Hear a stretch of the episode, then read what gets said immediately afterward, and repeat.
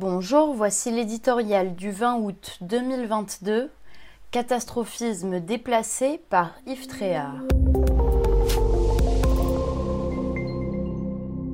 Perturbé par des épisodes météorologiques extrêmes, l'été 2022 va-t-il marquer un tournant?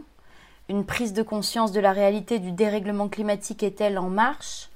Entre canicules et orages d'une exceptionnelle intensité partout en France, Emmanuel Macron lui-même a été obligé de monter au front.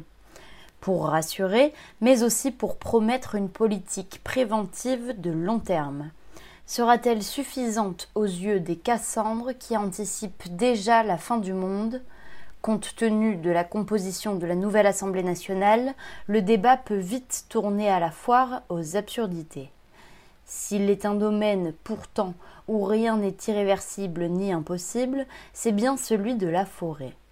Les dégâts causés par les incendies de ces derniers mois offrent, c'est vrai, un triste spectacle.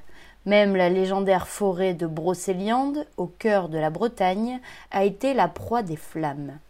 Tout cela fait certes mal au cœur, mais il n'y a pas de quoi désespérer.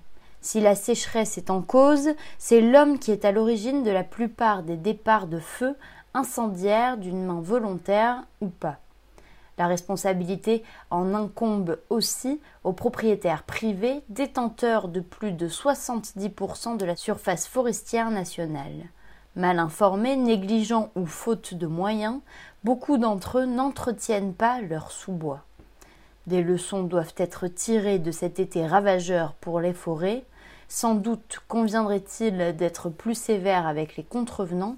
Sans doute, à l'heure de la replantation, faudrait-il également veiller à choisir des essences moins inflammables. La forêt est un précieux patrimoine à préserver, indispensable dans la lutte contre le réchauffement climatique.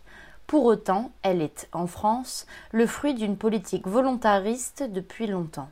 Son étendue, qui couvre plus de 30% du territoire, a doublé en quelques 150 ans, faisant de notre pays l'un des plus boisés d'Europe.